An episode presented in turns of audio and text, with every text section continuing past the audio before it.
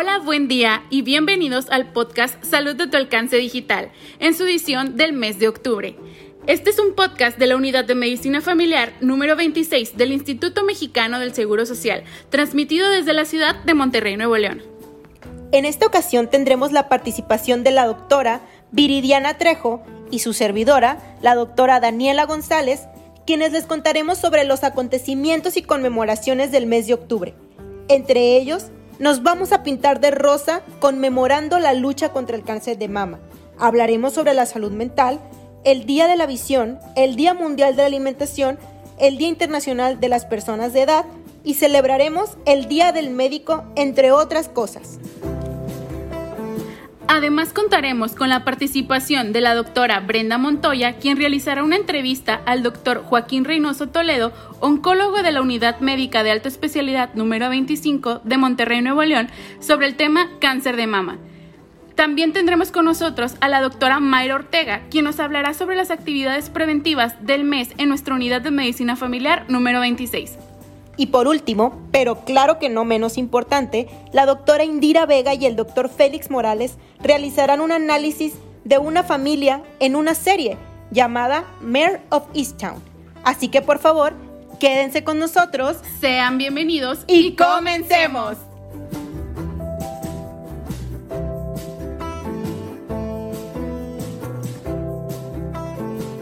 ¿Sabías que el primero de octubre fue designado como el Día Internacional de las Personas de Edad? Así es, el 14 de diciembre de 1990, la Asamblea General de las Naciones Unidas designó el primero de octubre como el Día Internacional de las Personas de Edad. Como ya sabemos, la composición de la población mundial ha cambiado drásticamente en las últimas décadas. Entre 1950 y 2010, la esperanza de vida en todo el mundo aumentó de 46 a 68 años de edad. A nivel mundial, había 703 millones de personas de 65 años o más en 2019. En la región de Asia Oriental y Sudoriental se albergaban al mayor número de personas con 261 millones, seguido de Europa y América del Norte con más de 200 millones. Todas las regiones verán un aumento en el tamaño de la población mayor durante las próximas tres décadas. Se estima que el número de mayores aumente a más del doble, llegando a más de 1.5 millones de personas para el 2050. El tema de este 2021 del Día Internacional de las Personas de Edad es equidad digital para todas las edades. Hace hincapié en la necesidad de que las personas de edad tengan acceso y una participación significativa en el mundo digital.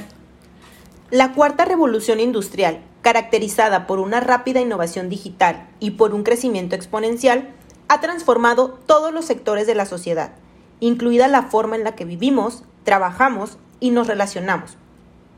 Los avances tecnológicos que ofrecen grandes esperanzas para acelerar el progreso hacia los objetivos de desarrollo sostenible, sin embargo, la mitad de la población mundial vive sin conexión a Internet la diferencia más evidente se refleja entre los países más desarrollados y los menos desarrollados, con un 87 y un 19% respectivamente, según se muestran en los datos del 2020 de la Unión Internacional de las Telecomunicaciones. Esta misma indica que las mujeres y las personas de edad experimentan una desigualdad digital en mayor medida que otros grupos de la sociedad carecen de acceso a las tecnologías o a menudo no se benefician plenamente de las oportunidades que ofrecen este proceso tecnológico.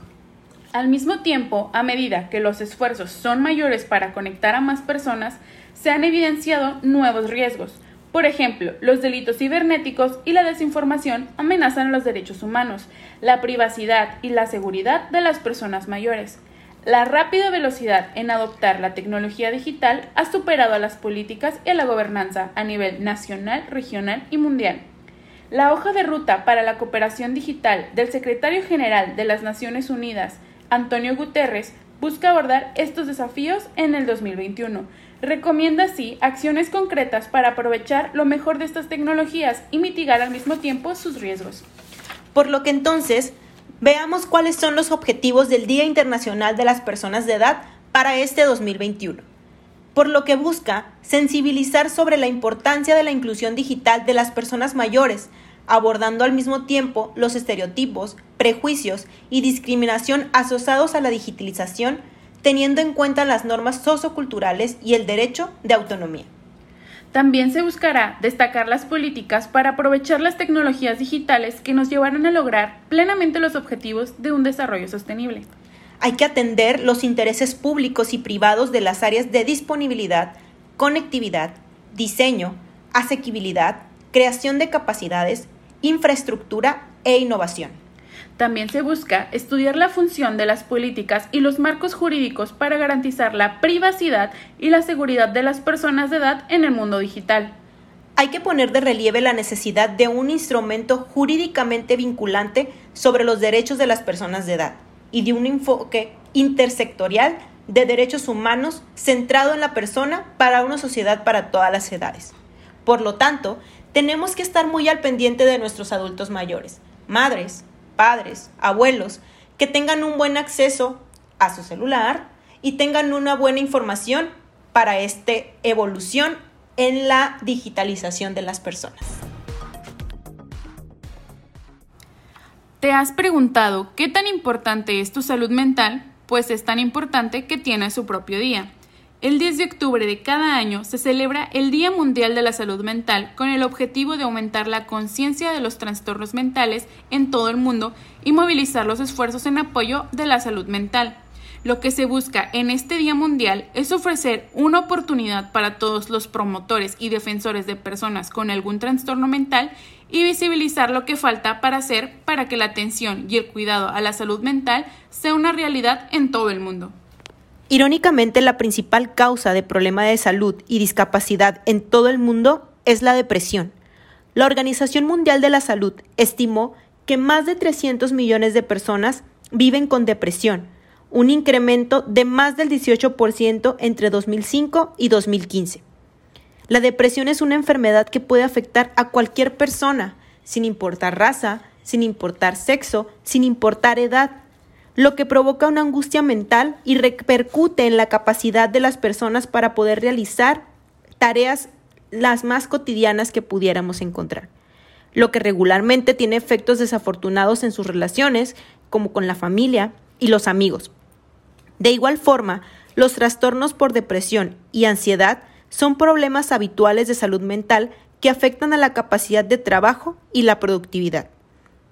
Se valora que la mitad de las enfermedades mentales comienzan antes de los 14 años, pero claro que la mayoría de estos casos no se detectan y mucho menos se llegan a tratar, por lo que es importante la visibilización de la salud mental y trabajar para erradicar el estigma que existe al respecto de esta. Con relación a los adolescentes, el suicidio es la segunda causa de muerte entre los 15 y los 29 años. También hay que destacar que desde el inicio del 2020 la pandemia de COVID-19 trajo consigo grandes consecuencias, no solo a la salud física, sino también a la salud mental de la población.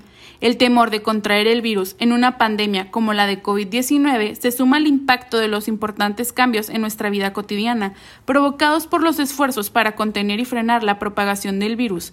Ante las nuevas y desafiantes realidades del distanciamiento físico, el trabajo desde el hogar, el desempleo temporal, la educación de los niños en el hogar y la falta de contacto físico con los seres queridos y amigos, es importante que cuidemos toda nuestra salud física y nuestra salud mental. Por eso este año les invitamos a terminar con los estigmas que hay respecto a estos trastornos y si conocen a alguien que tenga algún padecimiento mental, que le demos todo nuestro apoyo.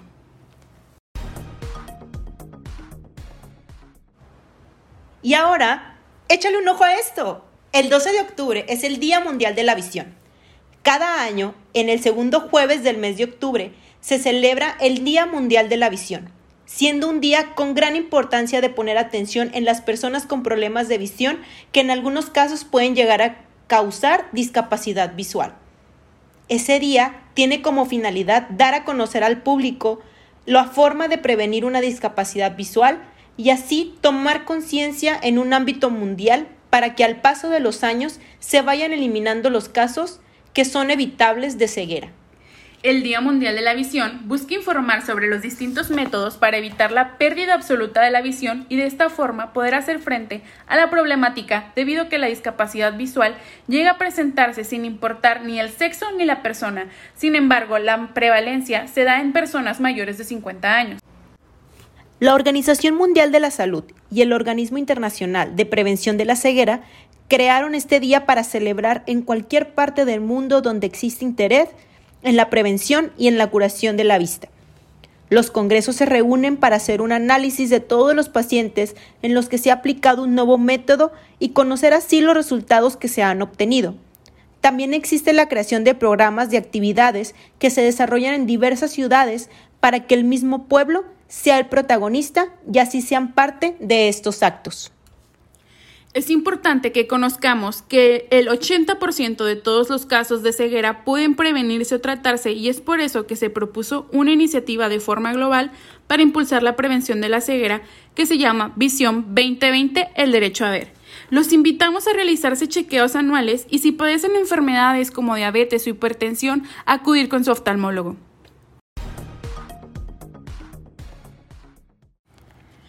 ¿Sabías que el 16 de octubre se festeja el Día Mundial de la Alimentación? Las organizaciones de las Naciones Unidas para la Agricultura y la Alimentación, con sus siglas FAO, proclamó el 16 de octubre como el Día Mundial de la Alimentación. De igual forma, esta fecha coincide con la fecha de la fundación de la FAO en 1945. El objetivo de esta conmemoración es aumentar el conocimiento de la población sobre el problema alimentario mundial y fortalecer la solidaridad en la lucha contra el hambre, la desnutrición y la pobreza. Se organizan eventos en más de 150 países en todo el mundo, haciendo que sea una de las jornadas más celebradas del calendario de la ONU.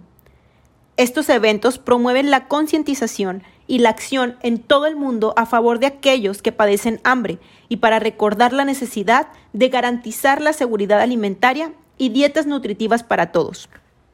Respecto al tema, actualmente más de 670 millones de adultos y 120 millones de niñas y niños de entre 5 y 19 años son obesos y más de 40 millones de niños menores de 5 años tienen sobrepeso, mientras que más de 800 millones de personas padecen hambre y una de cada tres mujeres en edad reproductiva padecen anemia.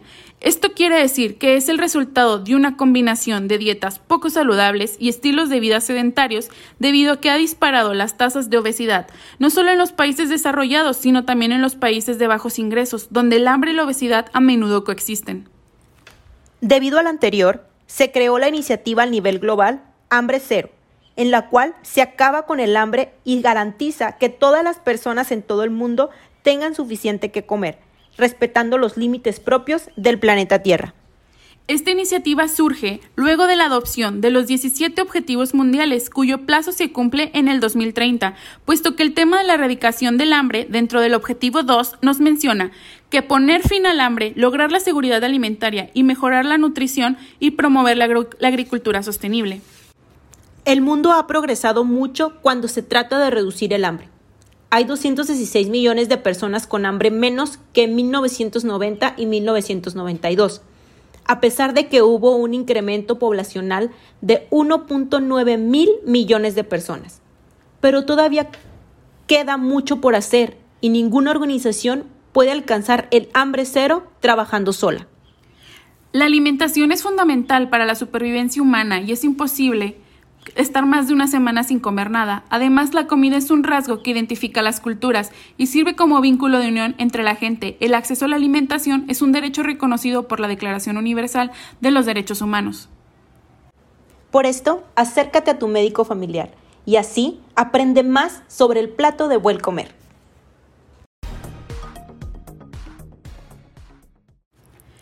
Es momento de pintarnos de rosa y celebrar la lucha contra el cáncer de mama. Este mes es el mes de la sensibilización del cáncer de mama. Se celebra en todo el mundo, aumentando la atención y el apoyo prestados a la concientización, detección temprana, tratamiento y cuidados paliativos de esta enfermedad. Durante este mes se invita a portar un listón o moño rosa, que es el símbolo internacional usado por personas, compañías y organizaciones que se comprometen a crear conciencia sobre el cáncer de mama y mostrar apoyo moral a las mujeres que padecen esta enfermedad. El primer listón o lazo rosa fue utilizado en el otoño de 1991, cuando la fundación de Susan G. Comley obsequió a los participantes de una carrera en la ciudad de Nueva York estos moños que hacían alusión a las sobrevivientes del cáncer de mama. A partir de dicho evento se utiliza el símbolo de color rosa. Por esto, cada 19 de octubre se celebra en el mundo el Día Internacional del Cáncer de Mama, una fecha que busca sensibilizar y concientizar a las personas de todo el mundo sobre la importancia de realizarse un examen de mamas regularmente, con la finalidad de detectar cualquier signo o anomalía en los pechos. También se pretende hacer un recordatorio del compromiso de la sociedad sobre el cáncer de mama. Según datos de la Organización Mundial de la Salud, el cáncer de mama representa el 16% de todos los cánceres en los pacientes femeninos y desde hace años parece ir en crecimiento en cuanto a las estadísticas. Se estima que una de cada ocho mujeres tendrá cáncer de mama a lo largo de su vida y esta es la razón por la que las mujeres debemos realizarnos una evaluación regularmente en nuestros pechos. Ahora les daremos algunos datos sobre esta enfermedad actualmente. Según la OMS, cada 30 segundos en algún lugar del mundo se diagnostica una mujer con cáncer de mama. El cáncer de mama es el tumor maligno más frecuente entre la población femenina. Según las estimaciones, una mujer muere en el mundo de cáncer de mama cada 53 minutos. Un cáncer de mama detectado al inicio del mismo disminuye un 25% la probabilidad de muerte. En México representa la primera causa de muerte por cáncer en las mujeres. En los últimos años, el número de muertes causadas por esta enfermedad ha aumentado de forma alarmante, principalmente por el retraso en el inicio del tratamiento, ya sea por la tardanza de búsqueda de atención médica, luego de que una mujer presenta un posible síntoma de cáncer de mama o por la demora en el sistema de salud, particularmente al dar el diagnóstico definitivo. Por lo tanto, existen múltiples factores relacionados con el desarrollo de esta enfermedad y la modificación de alguna de estas te puede ayudar a prevenirla. Entre ellos se encuentran los siguientes. Como factores que no se pueden modificar, los factores hereditarios, como el antecedente familiar de cáncer de mama y mutaciones en algunos genes, como son el BRCA1, BRCA2 y el TP53 algunos factores reproductivos como el uso prolongado de anticonceptivos orales y terapias de sustitución hormonal, el inicio de la menstruación a edad muy temprana, la aparición tardía de la menopausia, el primer embarazo en edad madura, el acortamiento de la lactancia materna, así como el no tener hijos. Y algunos que sí se pueden modificar, como son el estilo de vida, el consumo de alcohol, el sobrepeso, la obesidad y hasta la falta de actividad física. Debemos entender que la educación a la población sobre los signos y síntomas de esta enfermedad, así como la autoexploración, han mostrado ser gran utilidad para fomentar la toma de conciencia entre las mujeres en situación de riesgo y la búsqueda de atención temprana. Además, la realización sistemática de mastografías en la población de riesgo ha demostrado ser el método más efectivo para la detección temprana de cáncer de mama. Como medida de detección oportuna, se recomienda que todas las mujeres mayores de 25 años de 25 años exploren sus mamas después de menstruar, tratando de encontrar alguna bolita. Ante la presencia de una bolita extraña, se debe acudir a evaluación médica. Pero bueno, ¿cuáles son estos síntomas que están asociados a este tipo de cáncer? La mala noticia es que cuando uno de estas señales ya aparecen, el cáncer ya puede estar muy avanzado las principales síntomas son los siguientes. Algo bulto en la mama, aumento en los ganglios que se encuentran cerca de la axila, cambios físicos en la mama, como que cambie el color, que cambie el tamaño, que cambie la textura, enrojecimiento de la piel, sobre todo cerca del pezón, formación de depresiones o arrugas en la piel, secreciones por el pezón, descamación del seno, dolores o molestias en el mismo, pérdida de peso e hinchazón en los brazos. Como comentó la doctora Daniela, podemos reducir el riesgo de padecer cáncer de mama, así que podemos llevar a cabo las siguientes recomendaciones. Hay que practicar la lactancia materna por más de 12 meses, consultar a nuestro médico sobre el uso de anticonceptivos orales, llevar una dieta rica en frutas y verduras por su alto contenido de vitaminas, minerales, fibras y antioxidantes. Hay que reducir el consumo de grasas, azúcar y alcohol. No tener tabaquismo, mantener el peso adecuado y realizar actividad física al menos 30 minutos al día. Para lograr un diagnóstico temprano y aumentar la sobrevida es importante realizar autoexploración de las mamas a partir de los 20 años, al menos una vez al mes, realizar nuestra mastografía cada dos años en mujeres mayores de 40 años y realizar mastografía en mujeres menores de 50 años con antecedentes familiares de cáncer de mama. Datos curiosos para que creamos que no estamos todos exentos. Cualquier persona puede tener cáncer, inclusive las que están más en el foco público, como son Angélica María, que fue la novia de México, la actriz Adriana Barraza, Patricia Reyes Espíndola, Alejandra Guzmán, Daniela Romo, Adamari López, Alicia Machado, Bárbara Mori, Kylie Minogue, Cheryl Carr, Ana María Polo, Cristina Applegate, Olivia Newton-John, Cynthia Nixon, entre otras, sin mencionar la muy controversial resección de mamas de Angelina Jolie. Recuerden acudir a sus unidades de medicina familiar o centros de salud a realizarse un chequeo mamar y su mastografía. Recuerden que este mes vamos a estar teniendo campañas de mastografías masivas por hacer alusión al mes de octubre y también quédense con nosotros en nuestro podcast porque más adelante tendremos una entrevista sobre el cáncer de mama.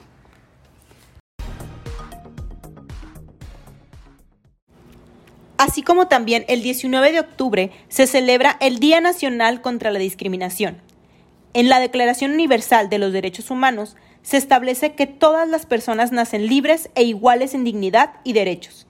México, al haber suscrito diversos tratados internacionales, se ha comprometido a respetar y garantizar el derecho de la igualdad y la no discriminación para todas, todos y todos los mexicanos.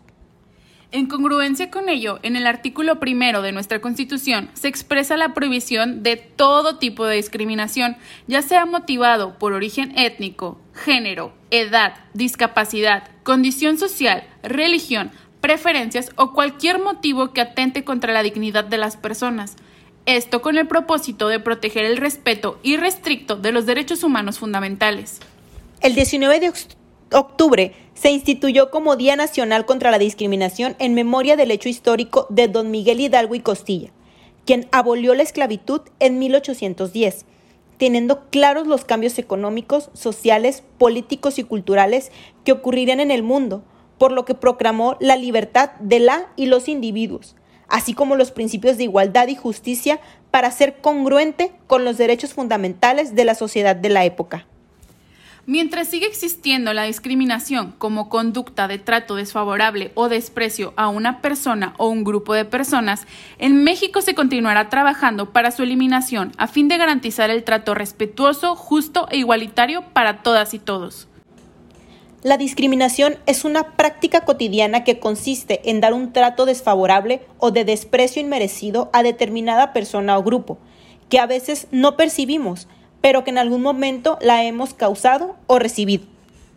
El origen étnico o nacional, el sexo, la edad, la discapacidad, la condición social o económica, la condición de salud, el embarazo, la lengua, la religión, las opiniones, las preferencias sexuales, el estado civil y otras diferencias pueden ser motivo de distinción, exclusión o restricción de los derechos. Los efectos de la discriminación en la vida de las personas son negativos y tienen que ver con la pérdida de derechos y la desigualdad para acceder a ellos. Algunos ejemplos claros de, conductas discriminatorias son, como por ejemplo, impedir el acceso a la educación público privada por tener una discapacidad, otra nacionalidad o un credo religioso. Prohibir la libre elección de empleo o restringir las oportunidades de acceso, permanencia y acceso al mismo como por ejemplo a consecuencia de la corta o avanzada edad. También establecer diferencias en los salarios, prestaciones y condiciones laborales para trabajos iguales como puede ocurrir con las mujeres. Negar o limitar información sobre derechos reproductivos o impedir la libre determinación de número y espaciamiento de hijos, también, negar o condicionar los servicios de atención médica o impedir la participación en las decisiones sobre su tratamiento médico terapéutico dentro de sus posibilidades y medios. Impedir la participación en condiciones equitativas en asociaciones civiles, políticas o de cualquier otra índole a causa de una discapacidad. Y por último, negar o condicionar el acceso a cargos públicos por el sexo o por el origen étnico. Así que es importante concientizar sobre la no discriminación y eliminar las conductas de este tipo que lleguemos a tener, siempre recordando que todos somos iguales y merecemos el mismo respeto y las mismas oportunidades.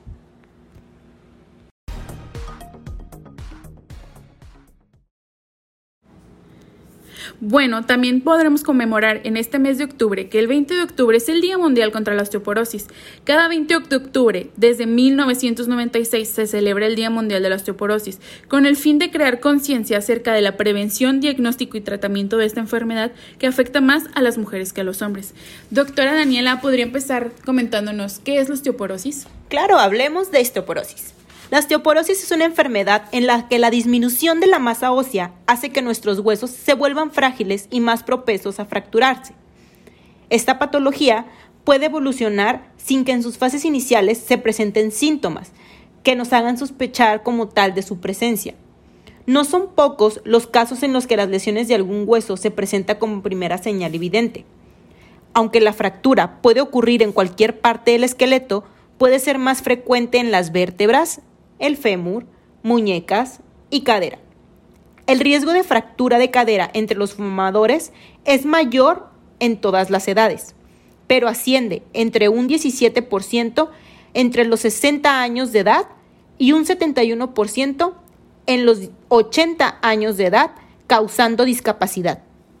Bueno, también sabías que de acuerdo a la OMS, casi 3 millones de personas sufren fractura de cadera cada año, de las cuales hasta 200.000 mueren a consecuencia de la misma. Una de cada cuatro de estas fracturas se registra en América Latina y en Asia. Es muy importante que la prevención de la osteoporosis comience desde la infancia mediante una alimentación balanceada rica en calcio, vitamina D, acompañada de hábitos saludables y de actividad física. Estos son buenos aliados contra la osteoporosis, que deben de ser reforzados en mujeres mayores de 50 años, ya que con la disminución de los estrógenos a consecuencia de la menopausia, los huesos se vuelven cada vez más frágiles. La recomendación es que las mujeres maduras incrementen la dosis de calcio y vitamina D que consumen, que concluyan con un buen programa de ejercicio en su vida cotidiana. La osteoporosis es tratable y el riesgo de fractura puede reducirse. Acudir a tu clínica para que te revisen el estado de tus huesos va a revelar se puede revelar con una densitometría ósea. Los invitamos a que acudan a sus unidades de medicina familiar a realizar estos chequeos para su salud.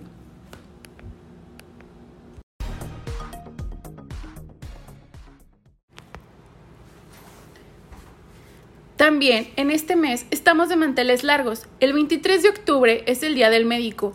En 1937, durante la Convención de Sindicatos Médicos Confederados de la República, se estableció que el 23 de octubre se celebraría el Día del Médico en homenaje al doctor Valentín Gómez Farías, quien en 1833 inauguró el establecimiento de ciencias médicas en la Ciudad de México.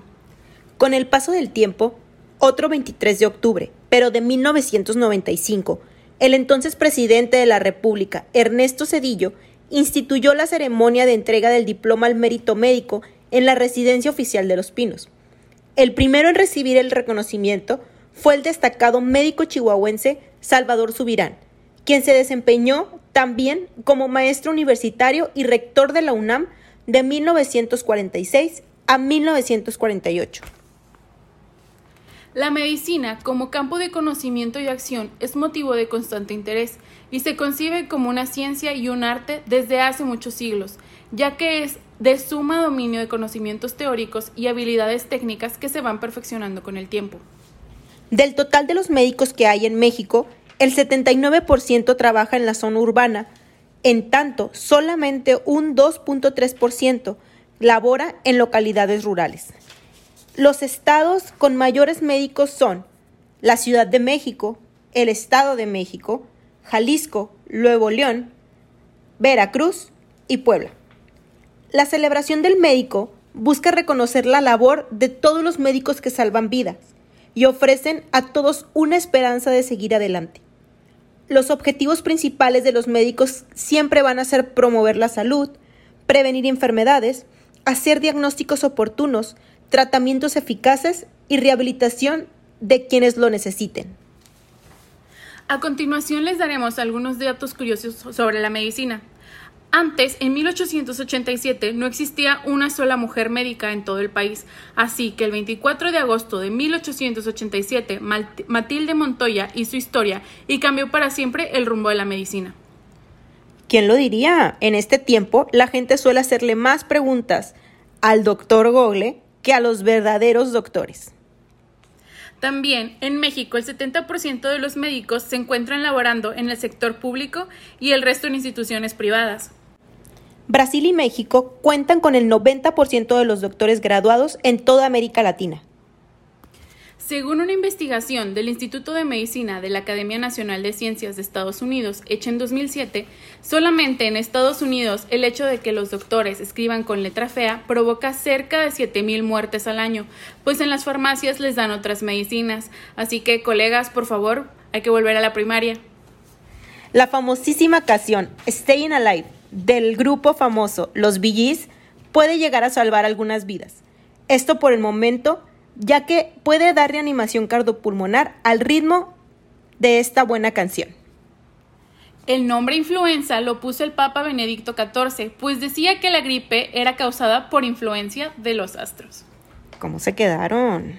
Además, debemos hacer hincapié en que los profesionales de la salud se encuentran en la primera línea de combate frente a la pandemia que estamos enfrentando de COVID-19 desde el inicio de esta, en México desafortunadamente han sido víctimas de discriminación y acoso en ciertas ciudades. En México es uno de los países en los que se han muerto mayor número de médicos a causa de este virus. Por eso eh, queremos felicitar a cada uno de los médicos de nuestro país, médicos generales, especialistas, profesores, residentes, médicos internos, pasantes de medicina y estudiantes, quienes son un pilar importante de la salud de nuestro país y quienes han dedicado, dedican y dedicarán su vida para, para salvar a otras y muchas personas. Muchas gracias y felicidades.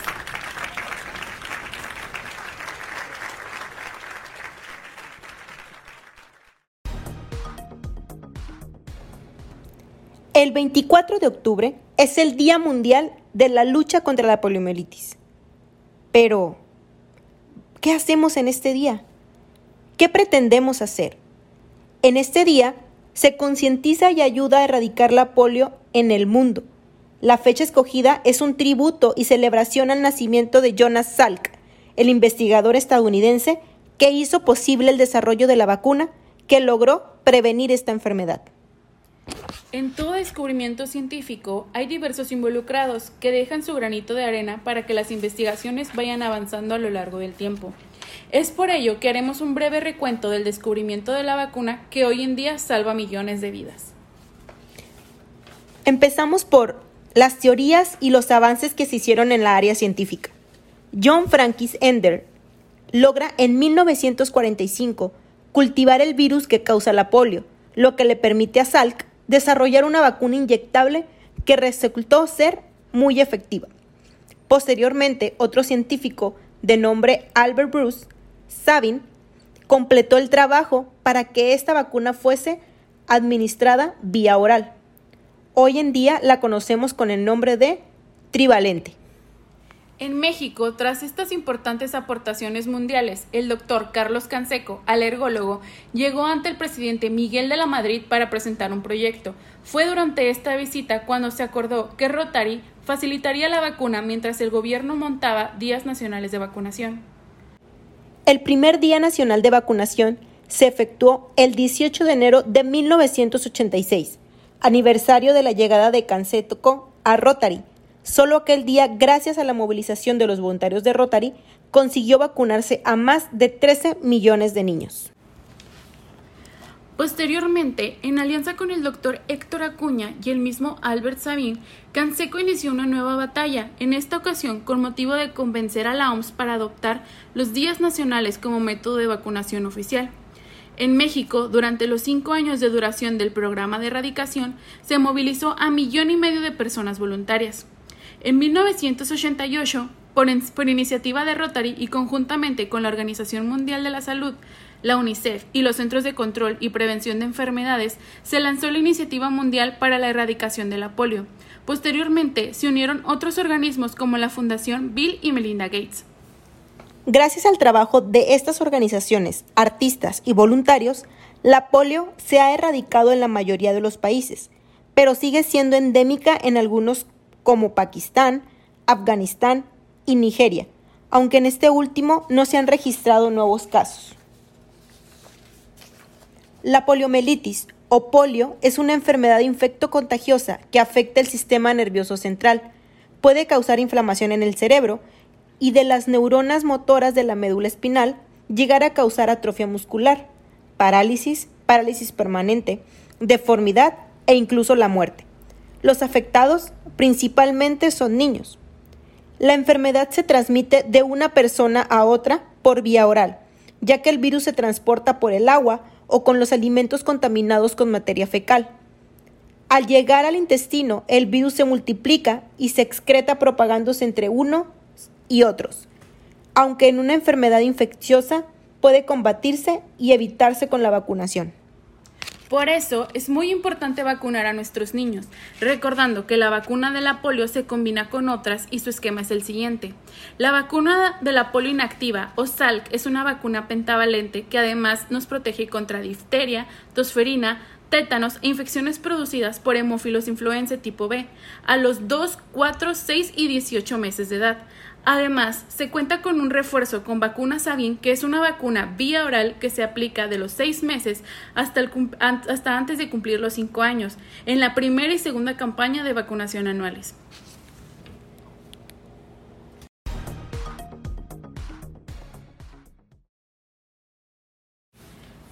Y como cada mes, vamos a el 25 de octubre vestirnos de naranja.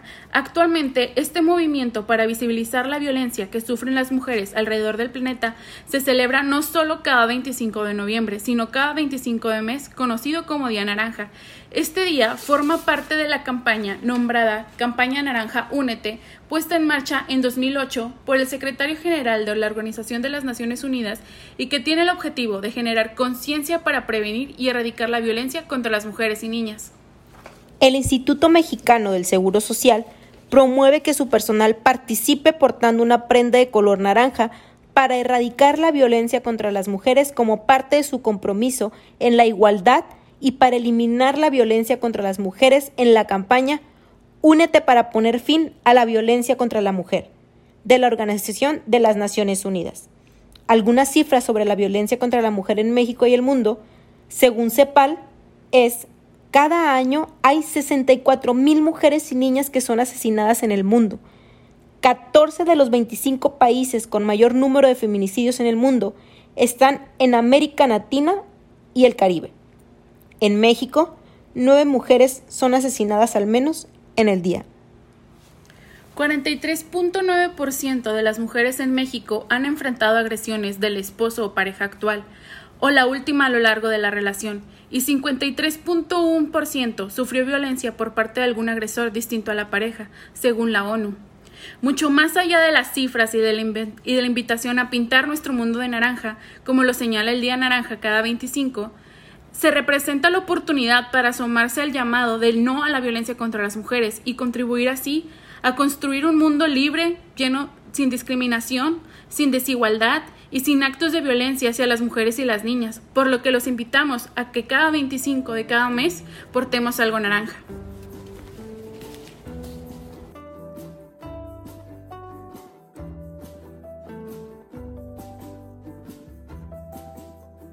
Continuando con nuestra programación, les quiero dar la bienvenida a nuestra sección Entrevista a un especialista, con su servidora la doctora Brenda Montoya, residente de primer año de Medicina Familiar en la Unidad Médico Familiar número 26, donde escucharemos al doctor Joaquín Reynoso Toledo, con especialidad en oncología, quien labora en la Unidad Médico de Alta Especialidad número 25 del IMSS, que nos hablará sobre el cáncer de mama. Antes de escucharlo, quisiera compartir algunos datos de la OMS sobre el cáncer de mama, los cuales reflejan la importancia de este tema. El cáncer de mama es el tipo de cáncer más común, con más de 2.2 millones de casos en el 2020. cerca de una de cada 12 mujeres se enfermarán de cáncer de mama a lo largo de su vida. El cáncer de mama es la principal causa de mortalidad en las mujeres. Y en el 2020, alrededor de 685 mil mujeres fallecieron como consecuencia de esta enfermedad. La mayoría de los casos de cáncer de mama y de las muertes por esta enfermedad se registran en países de ingresos bajos y medianos. Desde 1980 se han realizado importantes avances en el tratamiento del cáncer de mama. Entre el decenio de 1980 y 2020, en los países de ingresos elevados, la mortalidad por cáncer de mama normalizada por edades se redujo en un 40%. En los países de ingresos bajos y medianos, esas mejoras todavía no se han logrado. La mejora de los resultados es fruto de la combinación de la detección precoz y las terapias eficaces, basadas en cirugía, radioterapia y farmacoterapia. A continuación, escucharemos al doctor Joaquín Reynoso, quien nos hablará sobre este tema tan importante. Buenos días, soy Joaquín Reynoso, oncólogo. El día de hoy vamos a platicar sobre el cáncer de mama. ¿Qué es el cáncer de mama? El cáncer de mama es la proliferación o la multiplicación de las células que hay en la glándula mamaria y que condicionan la presencia de algún tumorcito. ¿Cuáles son los factores de riesgo para padecer el cáncer de mama? La mujer, conforme va envejeciendo, tiene más posibilidades de tener cáncer de mama. Específicamente, pues tener enfermedad avanzada. Tener el antecedente de algún cáncer de mama que haya sido diagnosticado en el pasado. Antecedentes de enfermedad benigna que haya requerido haber realizado alguna biopsia. El cáncer de mama hereditario representa el 15 a 20% de las mujeres. Y particularmente, este cáncer de mama hereditario, hay la presencia de una madre o alguna hermana que haya padecido cáncer de mama antes de los 50 años. Este tipo de pacientes, hago un paréntesis, requieren una valoración genética muy particular para orientarlas en cuestiones de riesgos de padecer la enfermedad. Otro de los factores de riesgo de cáncer de mama es tener tejido mamario muy denso, que dificulte la posibilidad de detectar alguna bolita en la mama. Mayor exposición a estrógenos dentro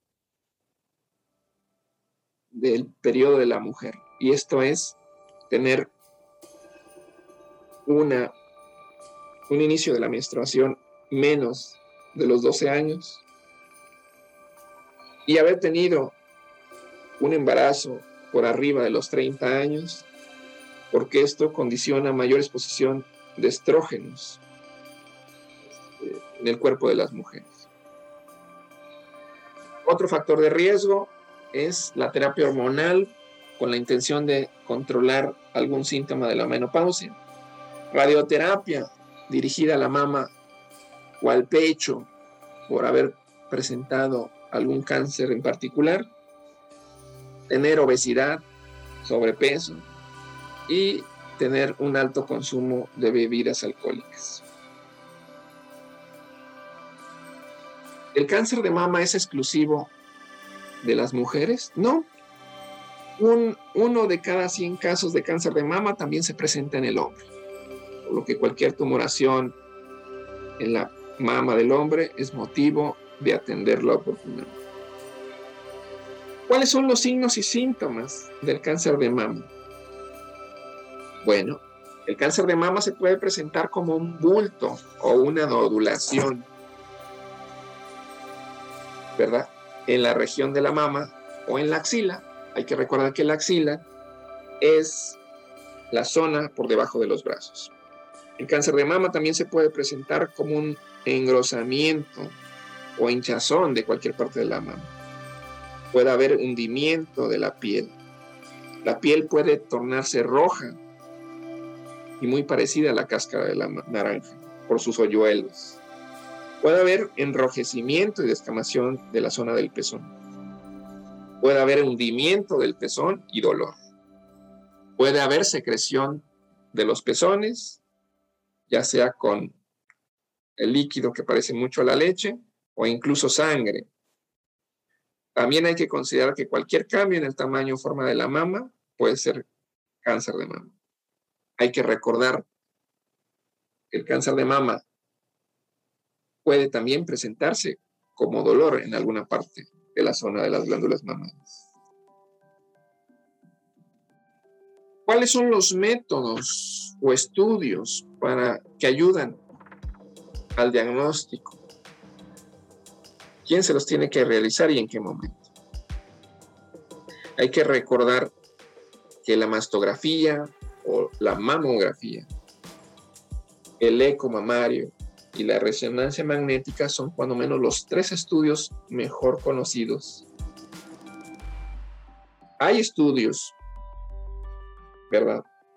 En el cual ya se ha demostrado que la mamografía detecta y ayuda a reducir la muerte por cáncer de mama en mujeres de 40 a 74 años.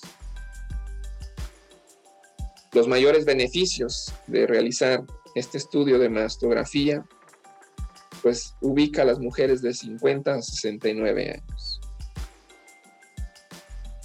Hay dos formas, la mastografía que se utiliza como, en como, el, como parte de un screening en que la mujer no se palpa o no, no podemos palpar tanto la mujer eh, en su autoexploración ni el médico en su exploración clínica algún tumor y esta se realiza a partir de los 40 años. Por otro lado, hay una mamografía diagnóstica, en la cual sí hay la presencia de alguna bolita en el pecho de la mujer, la cual es posible de detectar por medio de palpación y que requerimos de realizar esa mastografía o esos estudios para determinar las características de esa bolita y considerar si es buena o benigna o mala o maligna relacionada al cáncer. ¿Qué hay acerca de la biopsia? Posterior a haber realizado una buena revisión clínica y un análisis de los estudios de mastografía y eco, algunas pacientes requerirán realizarse alguna biopsia de la mama, ya que es importante determinar si son que tienen algún componente maligno que requiera algún tratamiento. La biopsia de la mama prácticamente es extraer un pequeño fragmento de tejido, el cual se coloca en un vasito de formol y posteriormente nuestro amigo patólogo tiene la posibilidad de realizar una preparación y coloración específica de ese tejido y poderlo valorar por medio de un microscopio. Así podemos determinar si ese tejido tiene algún componente benigno que solamente requiere vigilancia o algún componente sospechoso que requiera la valoración integral de algún tratamiento en particular prácticamente ese tejido se le pone nombre y apellido. ¿Qué hay en relación a los tratamientos oncológicos?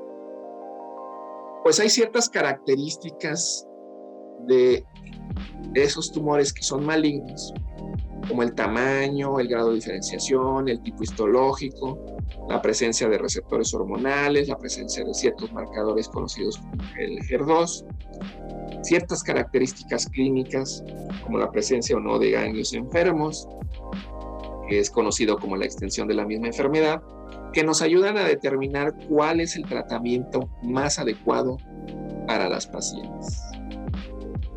Los tratamientos pilares del cáncer de mama son basados en la cirugía, en la quimioterapia y en la radioterapia. Una valoración muy particular nos podrá ayudar a determinar la secuencia y el número de tratamientos que requiere la enfermedad. Hay que tener presente que dentro de esta prevención del cáncer de mama hay ciertas actividades o recomendaciones en los cuales la mujer puede contribuir a la reducción de cáncer de mama en mujeres que tienen un riesgo promedio de padecer. Y esto es tener un examen, autoexamen de sus glándulas mamarias, en el cual se le sugiere a la paciente familiarizarse con la consistencia y volumen de sus pechos para tomar conciencia sobre el autoexamen mamario. Por otro lado, se le recomienda a la mujer acudir una vez al año a un examen clínico por medio de un especialista oncólogo para poder contribuir a la detección oportuna del cáncer y recomendarle y asesorarle sobre los beneficios y riesgos de estas pruebas de detección, como son la mastografía, el eco y la resonancia. Por otro lado, la mujer tiene que hacer cambios en su vida, los cuales son tener una dieta que le contribuya a tener un peso adecuado, saludable, para prevenir el cáncer de mama u otras enfermedades. Moderar el consumo de alcohol y la medida de lo posible realizar ejercicio en la mayoría de los días de la semana, lo cual contribuirá a su salud como mujer y su salud reproductiva. Mes rosa, mes, mes de octubre de cada año, es la concientización sobre la posibilidad de diagnosticar más oportunamente cáncer de mama. ¿Tienes alguna duda? ¿Quieres platicar más sobre el tema? Creo que habemos muchos especialistas que podemos poderte ayudar y contribuir cada año en tener mejores resultados en relación al cáncer de mama. Muchas gracias y estamos para servirte. Muchísimas gracias, doctor. Le queremos agradecer que se haya tomado el tiempo para compartirnos esta valiosa información acerca de este tema tan importante. Y quisiera aprovechar este espacio para que todas las derechohabientes que nos escuchan sepan que en nuestra unidad médico familiar número 26 vamos a tener mastografías por el mes de octubre. Van a ser los días 5, 18 y 30 de octubre. Recuerden que al acudir tienen que llevar su identificación oficial y la vigencia del Seguro Social. Si no cuentan con la vigencia, no se preocupen. Pueden acudir al área de coordinación médica, que se encuentra en el segundo piso de nuestra unidad médica familiar, y ahí mismo se las proporcionarán. Además de que las pueden agendar con cita para que tengan su horario bien establecido y así no pierdan su lugar. Muchísimas gracias por escucharnos.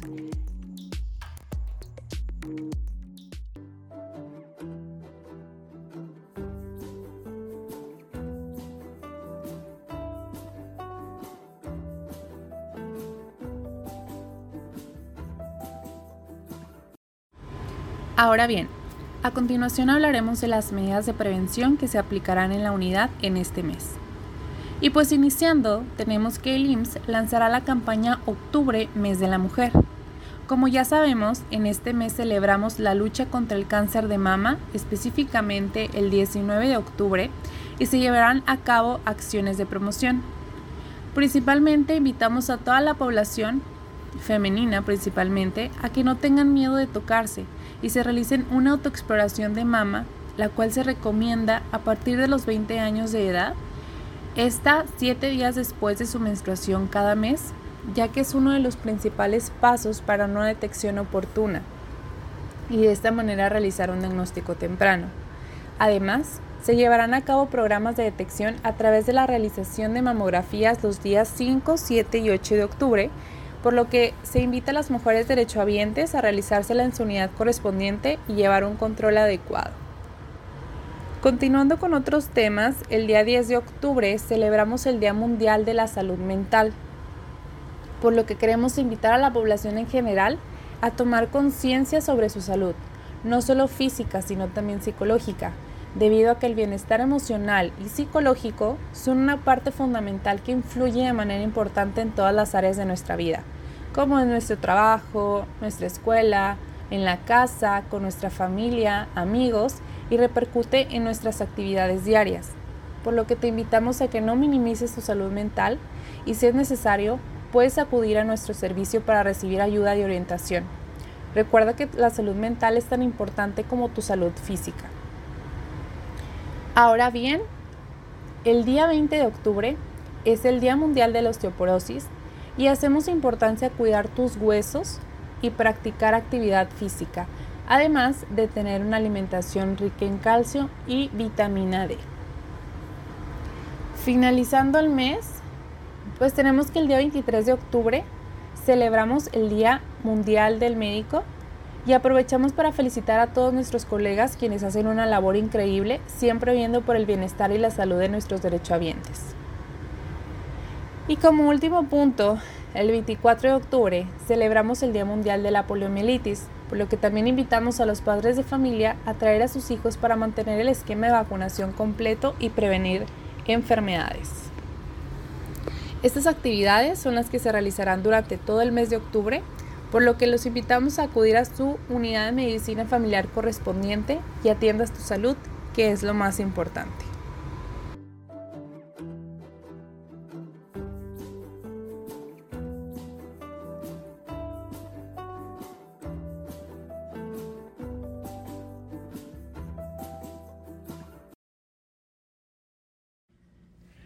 Bienvenidos a la última sección de este podcast del mes de octubre que estamos dando aquí en la unidad de medicina familiar número 26 de Monterrey. Eh, vamos a empezar con la sección de familia de película y en esta ocasión decidimos hablar eh, no de una película sino de una serie que está muy en boca de todos últimamente, está multipremiada su protagonista eh, en Emmys y está protagonizada por la famosísima Kate Winslet, que la recordaremos por su película eh, Titanic. Digo, tiene muchísimas otras más películas, pero para que la ubiquen más fácil, es, la, la es Rose en Titanic. y bueno, eh, me acompaña mi compañera R1, Indira Vega. Yo soy Félix Morales. Indira, si nos pudieras platicar un poquito de qué va la serie. Claro que sí. Eh, primero que nada, eh, nada más para comentarles, es una serie original de HBO. Son siete episodios, es una sola, una sola temporada. Y básicamente la trama es de una detective que está eh, estudiando un caso, tratando de resolverlo, mientras está tratando de que su familia, su vida personal no se destruya por completo tiene mucho antecedente de sus hijos, a su esposo, su hija. También es importante mencionar que esta serie transcurre en un pueblo muy pequeño de Estados Unidos, es un pueblo muy ficticio que de hecho le da el nombre a la serie que es, que, que es Easttown. La serie se llama Mayor of Easttown o en la traducción en español es Yegua de Easttown. La pueden encontrar en HBO, HBO eh, Max. Y bueno, todo lo que ya comentó Indira, que es una detective, pero es muy importante saber que como es un pueblo muy pequeño, es una detective que todo mundo conoce porque, eh, bien dicen pueblo chico, infierno grande, todo mundo la conoce, todo mundo la ubica de años, sus amigos o compañeros de toda la vida de la escuela, eh, mamás, amigas de su mamá, etcétera. Entonces, eh, sí, como dice Indira, hay un, hay un asesinato en el pueblo, pero no es lo más importante sobre la la trama de la serie. En realidad la trama va más enfocado hacia ella que hacia el asesinato. No vamos a spoilear, no vamos a decir nada respecto al asesinato, que es como la trama secundaria. Eh, y bueno, eh, vamos a analizar un poquito su familia a continuación. Indira, si nos puedes eh, mencionar algo de la familia. Muy bien, para ponerlos en contexto, es una familia seminuclear moderna porque ellos en la casa viven Mer, que es el sustento de la familia, ella de su trabajo de detective, vive también la mamá de Mare y junto con su hija y el nieto, ¿ok? Entonces ah, es una mujer divorciada, su expareja eh, vive en la parte de atrás de la casa donde ella está actualmente ahí con su familia. Él ya tiene una nueva pareja, ella sigue soltera eh, la hija está en la etapa donde todavía está estudiando la preparatoria, se está decidiendo si quiere quedarse a vivir en la misma ciudad o aplica a una universidad o no sabe si aplicar o no. Y el nieto, que es hijo de su primogénito, que por el momento está ausente, para no spoilearles lo de la serie, eh, y básicamente serían los principales integrantes de la casa donde ella está.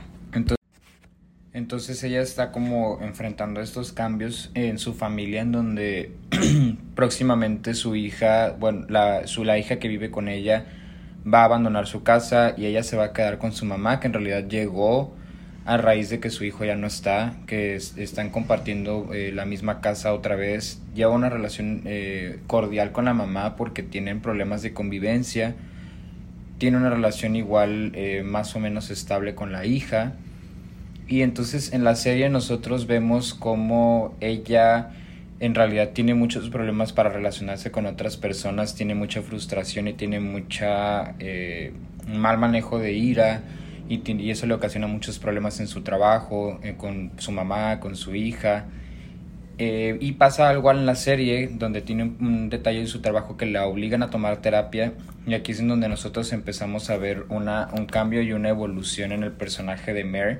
De hecho al principio de la serie la vemos muy desaseada, muy eh, pues vulgarmente dejada, o sea no, no se peina, no se maquilla, siempre trae la ropa sucia, no, o sea, no se, se ve con poco cuidado personal y empieza a ir a terapia y nosotros empezamos a ver un cambio no solamente en su aspecto físico, sino en su actitud. Ella empieza a mejorar eh, sus relaciones con, la, con su mamá, con su, con su hija, con eh, compañeros de trabajo y deja de estar a la defensiva todo el tiempo y empieza a hacer un progreso en el caso del asesinato, que repito, no es en realidad la trama principal de esta serie. Aquí lo relevante, como lo habíamos mencionado, ella tuvo dos hijos, tuvo eh, al primogénito, lo decimos porque eh, más adelante en la serie te das cuenta que pues él cometió suicidio y eso marca un antes y un después en su vida. O sea, al principio no lo ves muy claro, pero va avanzando y ella empieza a cambiar sus relaciones con su familia, con los trabajadores eh, de la oficina de detectives. También por eso fue el, problema del divorcio. O sea, de hecho ellos, ellos se separan eh, porque ella no sabe muy bien cómo manejar la muerte del hijo y el esposo en realidad no es... Su, su divorcio no fue por alguna infidelidad o por alguna cosa de estas, sino que ella se encierra tanto en, en, su, en este trauma que no deja a nadie que se le acerque y el esposo llega a un punto en donde eh, pues no puede seguir con ella. De hecho, el esposo sigue siendo muy cercano a ella y a toda la familia, o sea, siguen siendo, entre comillas, amigos, o sea, pues son vecinos. Entonces, eh, pues vemos lo que está comentando Indira, que ella en realidad pues eh, procesa, no procesa su dolor, mejor dicho, todo lo, encapsula y todo lo deja muy aparte y ella pretende seguir su vida, no ignorando lo que pasó, pero sino hablando de cómo se siente al respecto y poniéndose muy a la defensiva cuando, eh, por ejemplo, la hija sobreviviente quiere hablar de su hermano o alguien quiere hablar de, del fallecido. Eh, también esto explica que ella se hace muy aprensiva con su nieto, que es el hijo de, de su hijo, y ella se hace muy aprensiva, muy, muy protectora con el niño y se vuelve prácticamente como su, su madre. Entonces, también en un punto de la serie el niño empieza a tener ciertas conductas eh, anormales y ella se preocupa mucho porque no quiere que repita el mismo patrón eh, que su hijo, o sea, que caiga en depresión y, no sé, uso de sustancias, etcétera, y termine en un suicidio como, como su hijo. Entonces ella empieza a protegerlo de esa manera. y, y te puedes dar cuenta cómo... Eh, el problema, o sea, no es, no, no es ella, sino que todos intentan ayudarla de cierta manera, pero ella es la única que no permite que la gente entre en su vida o que pueda ayudarla y vamos viendo cómo, conforme va pasando la terapia, cómo ella se va abriendo con la terapeuta y va reconociendo que en realidad sí le afectó demasiado, como a la mayoría de las personas que pasan por una muerte de este tipo, que pues lo aceptan, tienen un periodo de duelo y que no todos van a pasar por el mismo proceso de tres meses, seis meses o incluso a veces una vida. Y eh, sí se alcanza a ver la diferencia de Mer antes y después de la terapia y cómo lo procesa a su tiempo. En realidad, sí van a ver la serie, sí, sí eh, que se lo comentaba Indira, la trama principal es el desarrollo psicológico de ella y cómo es el antes y el después. Y en realidad la serie eh, tiene dos finales. El final donde ya se da una resolución a los problemas personales y familiares de Mare y pues la solución al crimen, que les digo que es como la trama secundaria que en realidad no tiene tanta importancia, de hecho eh, la serie está muy separada en ese sentido. Y bueno, pues les recomendamos mucho esta serie, es una miniserie, o sea, no tiene continuación, no tiene un antes, son siete capítulos y ahí termina la serie. Eh, está en HBO Max o en HBO Go, es una producción original de HBO. Y bueno, entonces esto sería todo por nuestra parte en, en película de familia, en este caso fue una serie y a nombre de nuestros compañeros de la Unidad de Medicina Familiar número 26 de Monterrey, Nuevo León, eh, les esperamos que les haya gustado mucho este podcast y los escuchamos pronto. Hasta luego, que tengan bonito día.